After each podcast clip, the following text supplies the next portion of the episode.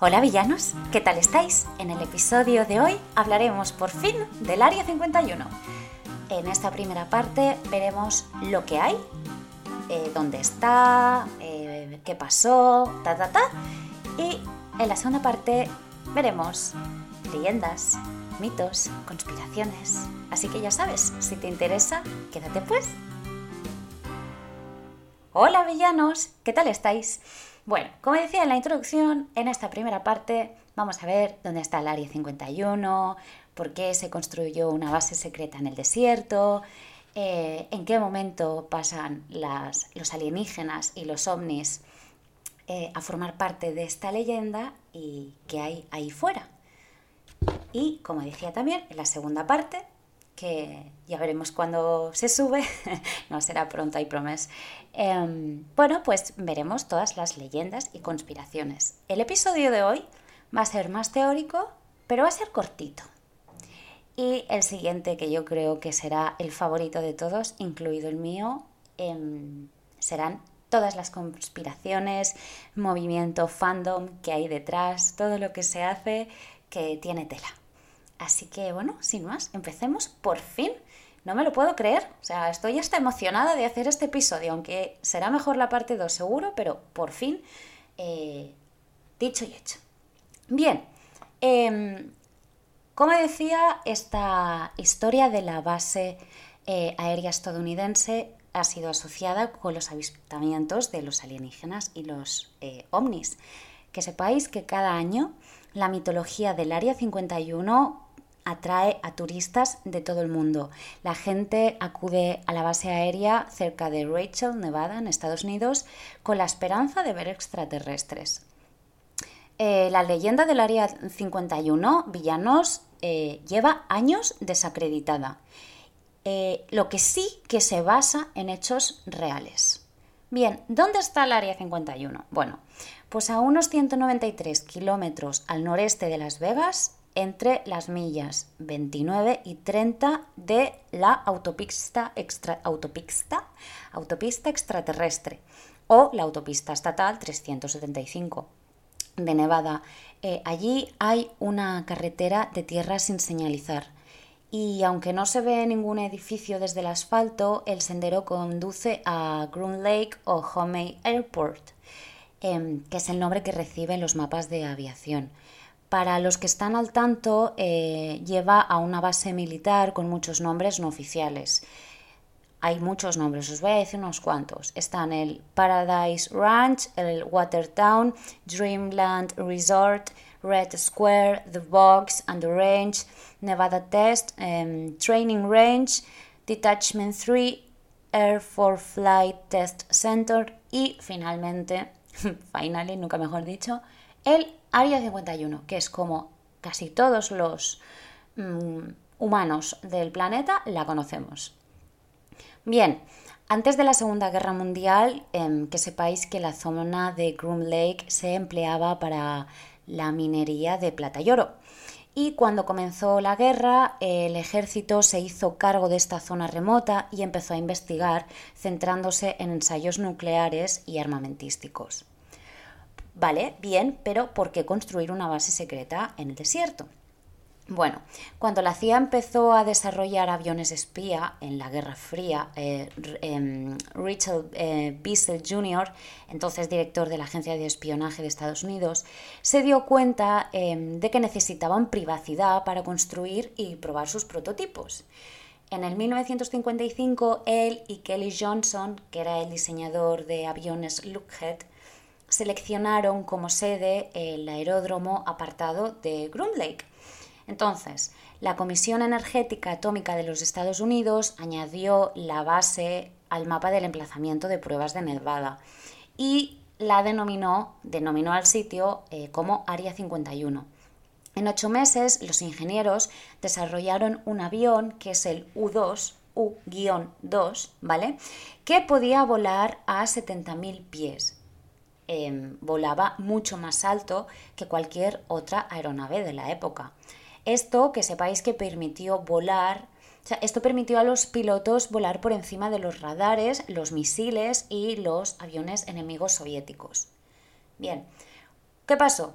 Pues que cuando un U-2 fue derribado por un misil antiaéreo soviético en el 1960, la CIA empezó a desarrollar la siguiente generación de aviones espías en el Área 51 y crearon el A-12, también A-12, de titanio. Eh, el A-12 era casi indetectable para los radares. Eh, podía sobrevolar los Estados Unidos em, continentales en 70 minutos a 3.540 km por hora. El avión además también contaba con cámaras que podían fotografiar objetos de solo 30 centímetros de largo desde una altitud de 1000 pies, 90.000 pies, perdón. Vale, ¿cuándo empieza eh, esta leyenda? Cuando los alienígenas y los ovnis empiezan a, forman parte, ¿no? ¿Cuándo pasan a ser parte, mejor dicho? Bueno, el Área 51, que sepáis que quedó vinculada para siempre a los alienígenas en el año 1989, cuando eh, un hombre mm, sostenía haber trabajado en el Área 51. Este hombre era Robert Lazar y dio una entrevista anónima a un medio de Las Vegas. El Lazar alegaba que el Área 51 albergaba y estudiaba naves alienígenas y que su trabajo consistía en recrear la tecnología para su uso militar. Sin embargo, enseguida desacreditaron las, credenciales de Lázaro. Según los archivos universitarios, Lázaro nunca em, asistió al Instituto Tecnológico de Massachusetts ni al Instituto Tecnológico de California, como él afirmaba. Sin embargo, por aquel entonces los ingenieros del Área 51 estudiaban y recreaban aeronaves avanzadas, pero eran naves em, de otros países, no del espacio exterior. Aún así, con tantos vuelos de alta tecnología saliendo el Área 51, eh, como los más de 2.850 despegues que tuvo el modelo A12, eh, bueno, a causa de ello se dispararon las noticias de objetos voladores no identificables en la zona. ¿Está la verdad ahí fuera? Bueno, el gobierno reconoció eh, formalmente la existencia del Área 51 por primera vez en el 2013 cuando, o sea, no hace nada, bueno, hace 11 mm, años, que 11 años, hace 11 años, pero bueno, recientemente, como aquel que dice. Y reconoció formalmente por primera vez la existencia de esta área cuando la CIA em, desclasificó los documentos sobre el desarrollo de las naves U-2 y A-12. Eh, antes los lugareños sabían que pasaba algo raro en el desierto, pero los detalles eran escasos y difíciles de verificar. El Área 51 hoy en día sigue siendo una base activa que desarrolla tecnología militar de última generación. Los historiadores saben qué tipos de aeronaves se desarrollaban hasta los años 70, pero eh, lo que vino después, curiosamente, eh, es de máximo secreto. Pasan eh, como mínimo unas cuantas décadas hasta que la labor actual, o sea, pasará por lo menos unas cuantas décadas hasta que la labor que hoy en día están haciendo se desclasifique y se revele al público. Eh, bueno, el lugar mm, sigue siendo un pilar de la mitología alienígena de Estados Unidos. En 2019, hace nada, también como aquel que dice, em, una entrevista al azar en un popular podcast inspiró el evento que fue llamado, que supongo que os sonará, el asalto al Área 51 en el que unas 6.000 eh, personas se presentaron en el desierto para buscar evidencias de la presencia extraterrestre.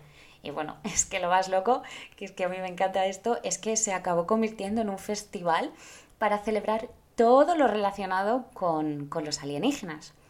Incluso, de hecho, a día de hoy en día, el Área 51 eh, sigue atrayendo a creyentes y escépticos que frecuentan la pequeña pero próspera ristra de museos, restaurantes, moteles, desfiles y festivales de temática evidentemente extraterrestre. Todos con la misma esperanza, con la esperanza de descubrir que, que, la verdad está realmente ahí fuera, ¿no? Si realmente hay extraterrestres, si realmente el Área 51 tienen eh, pues eso, objetos tienen ovnis eh, y todo esto. Esto es, mm, digamos, la parte teórica, ¿no? ¿Dónde está? Eh, ¿Cuándo se construyó? ¿Por qué se construyó? hoy en día, qué es lo que sucede alrededor del área. ¡Wow! 10 minutos. Muy bien, de podcast. Hoy no me he enrollado. Em, bien, esta es la, la parte teórica. En el siguiente episodio vamos a ver unas cuantas teorías y conspiraciones. Y quién sabe si hay algo ahí fuera, queridos villanos. ¿Qué creéis? ¿Creéis en los ovnis? ¿No creéis? Ya sabéis que siempre me podéis escribir al email de la cajita de información. Y bueno, yo me voy a mojar. Yo creo, mm, no sé lo que creo realmente, eh, que hay fuera, hay vida fuera del planeta Tierra. Yo estoy convencida. O sea, no quiero pensar, me parece muy eh, egocentrista, muy narcisista eh, pensar que somos los únicos. No sé qué tipo de, vida hay fuera, si son especies más desarrolladas que nosotros, si son especies menos desarrolladas, cómo habrán evolucionado estas especies, ¿no? Porque nosotros hemos evolucionado aquí, pues bueno, pues eh, según una serie de, circunstancias climatológicas y de, la, estratosfera y de no sé qué, y de bueno, pues que han hecho que al final el agua, tal, pues que pues seamos así. Pero bueno, eso pienso yo. Habrá gente a lo mejor cristiana que me esté escuchando que pensará que, estamos aquí gracias a Dios. Eh, bueno, why not? Why not todo, ¿no? Entonces, pues ¿por qué también no puede haber vida fuera del planeta? Pues yo creo que sí. No sé de qué tipo ni nada, pero me gustaría pensar que sí, que no somos los únicos en el planeta Tierra. Eh, si creo que el gobierno ha encontrado algo objetos, no, eh, no, porque al final el ovni es un objeto volador no identificado. Pues seguro. Pues, pues sí, pues también lo pienso. Pues venga, pues venga, sí, sí, sí, lo pienso, lo pienso, sí. Y, y nada, lo que a mí me gusta, que es lo que os explicaré el próximo día, son las teorías de conspiración, que es que me peto a cual más loca y cuanto más loca, más me la creo. o sea que bueno, hasta aquí el episodio de hoy, queridos villanos. Os hago un pequeño mm, eh, resumen eh, de dónde está la, el área 51 está la autopista estatal 375, conocida como la autopista de extraterrestres. Está en Nevada, tiene muchísimos nombres, eh, pero todos la conocemos como el Área 51. La zona en concreto se llama la zona de Groom Lake. Se empezó a hacer, eh, se empezó a construir y a, tener su actividad em, justo en, la Guerra Fría. Y había dos modelos de aviones, el U-2 y el A-12 y bueno, en el 89, como os decía, fue cuando saltó todo este boom porque hubo un hombre, Robert Lazar, que fue quien dijo que él había trabajado ahí, que luego se dijo que no, que era mentira todo lo que había dicho, y recientemente volvió a saltar cuando él habló en un podcast, eh, otra vez, que es cuando hubo el festival. Este es el resumen del área 51, sí, pim pam. Veremos las conspiraciones en el siguiente episodio, queridos villanos. Como siempre, eh, hacer travesuras. Un besito, chao.